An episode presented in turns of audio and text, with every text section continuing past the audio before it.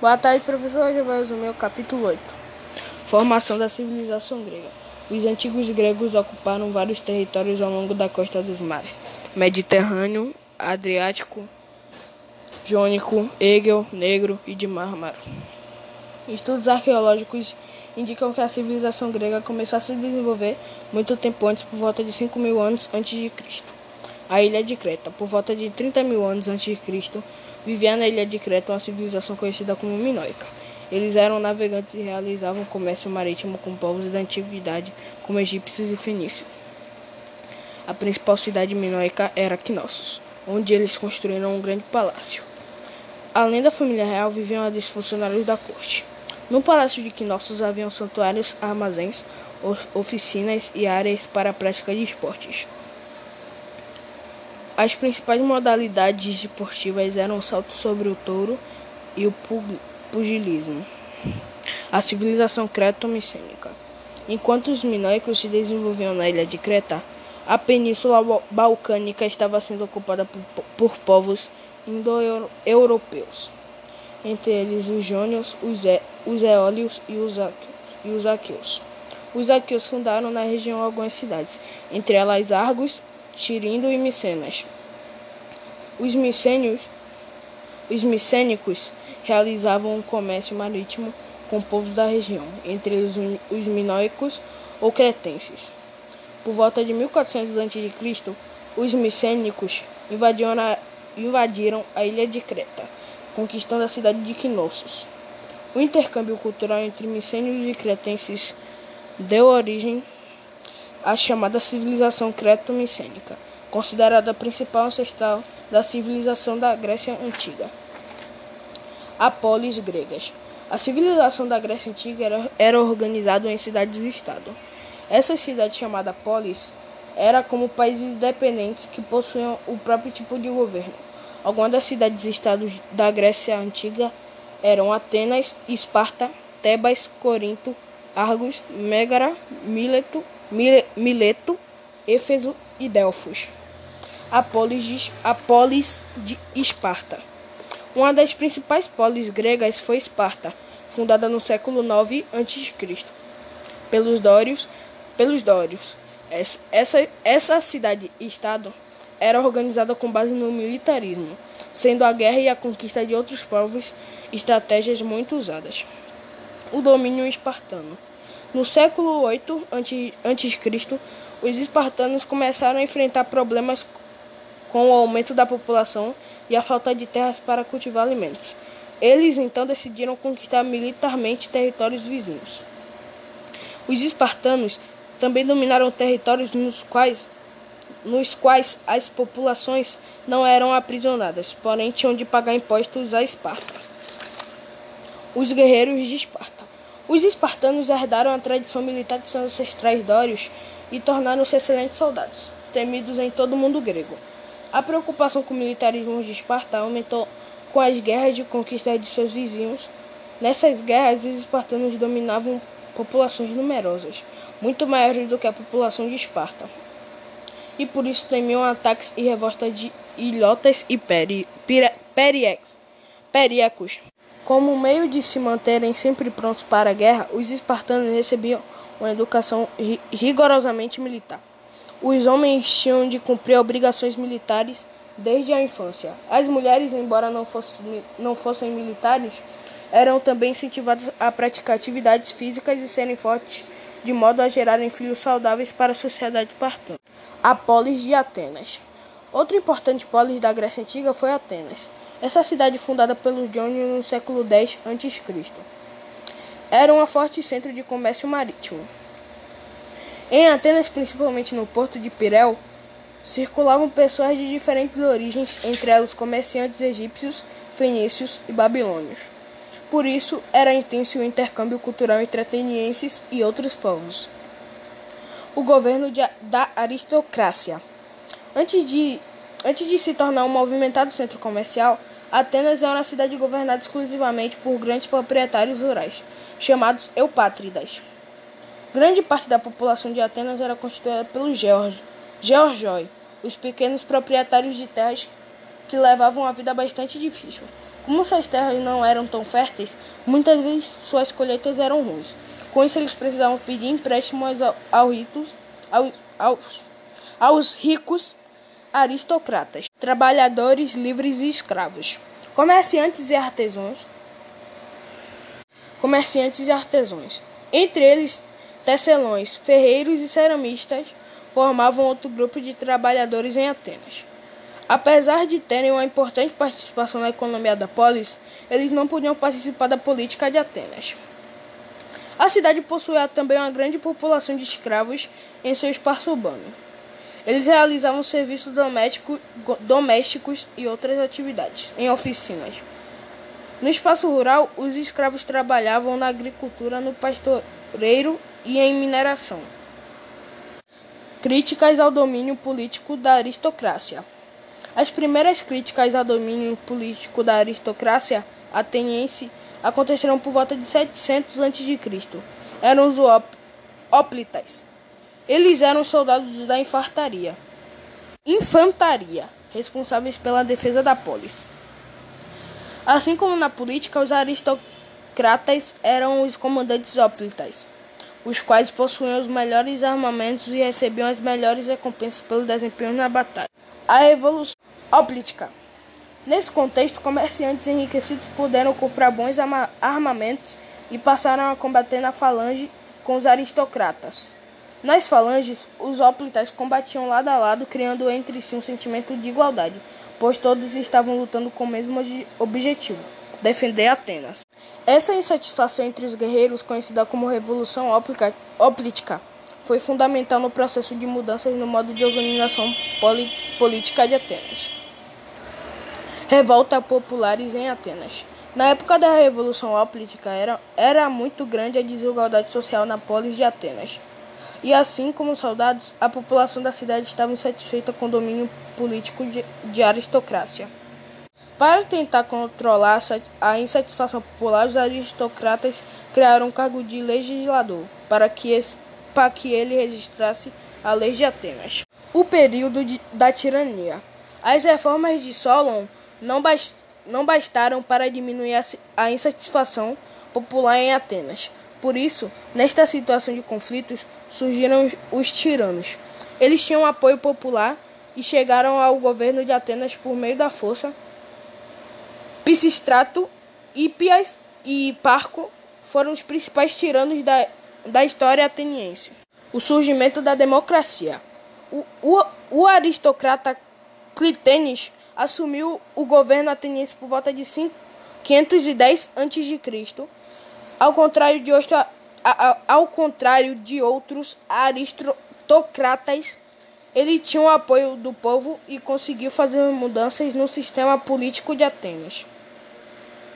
Foi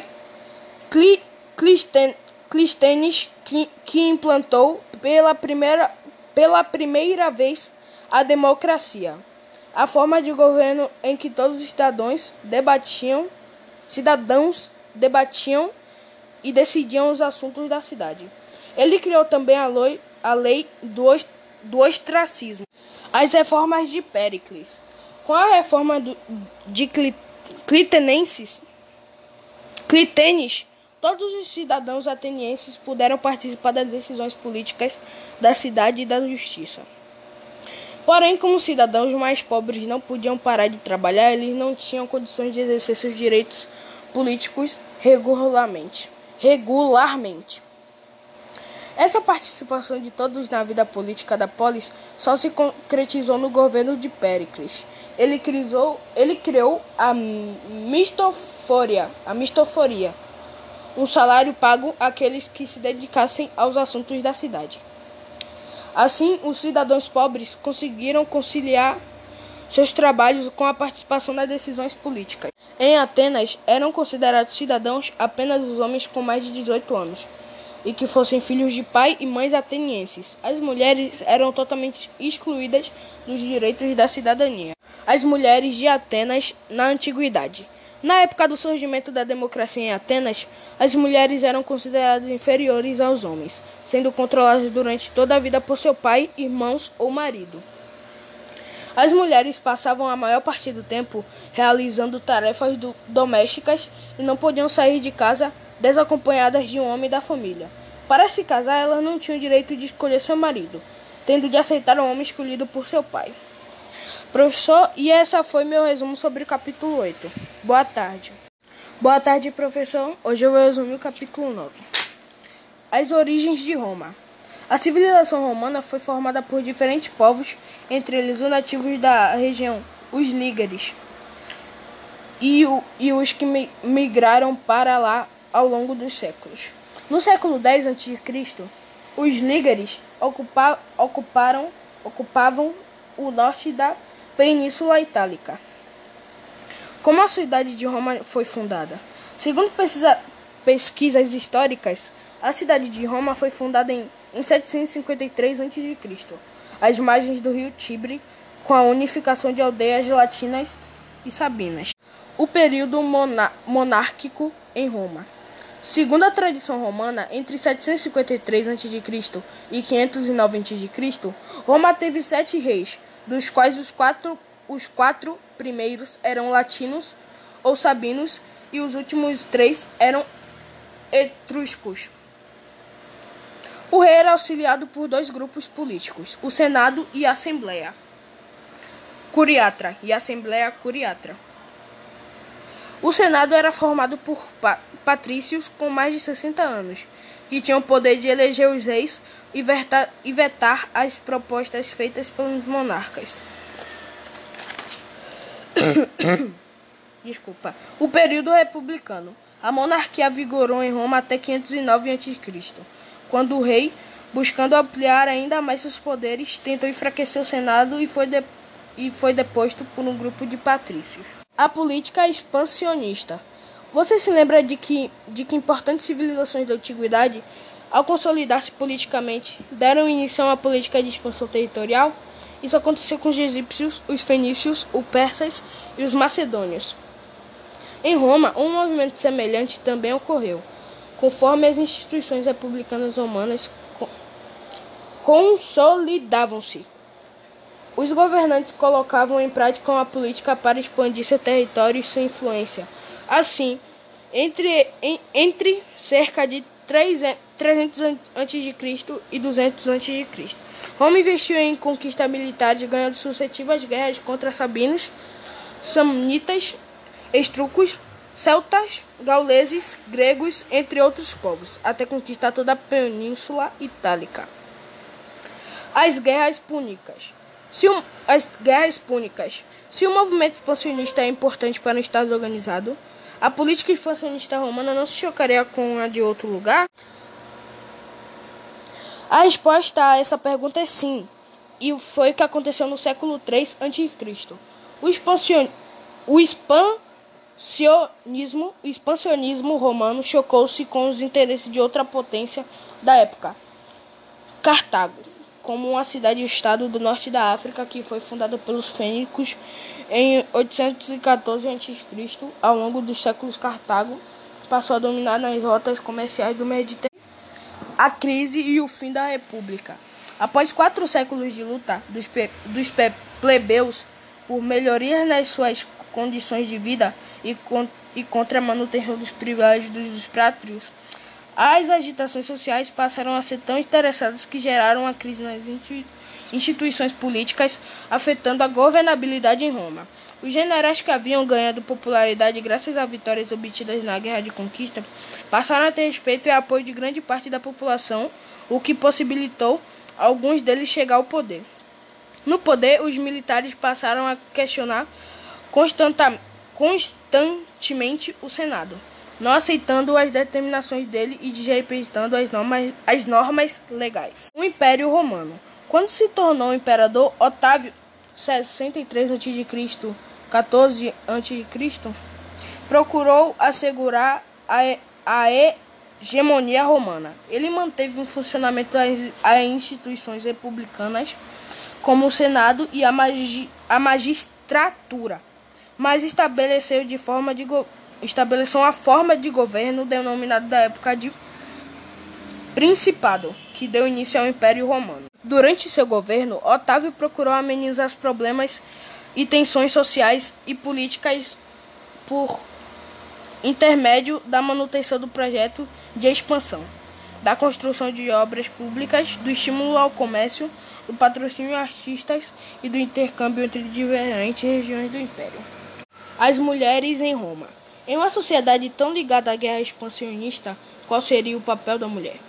Qual seria o papel da mulher? As mulheres romanas não podiam participar da vida política nem pública. Portanto, não podiam se eleger nem ocupar cargos no, no Estado. Elas estavam submetidas ao poder dos, dos patrícios, nas famílias mais ricas, ou, ou, ou, ou, ou aos chefes ou aos chefes de família nas famílias plebeias. As mulheres pa patri patrícias. As mulheres patrícias somente podiam caminhar pelas ruas acompanhadas de suas damas de companhia e de suas escravas. Elas se casavam com aproximadamente 14 anos, geralmente casa casamentos arranjados pelos pais. No casamento, as mulheres mantinham suas suas riquezas sem transmiti-las aos maridos e podiam elaborar testamentos, solicitar o divórcio e casar-se novamente.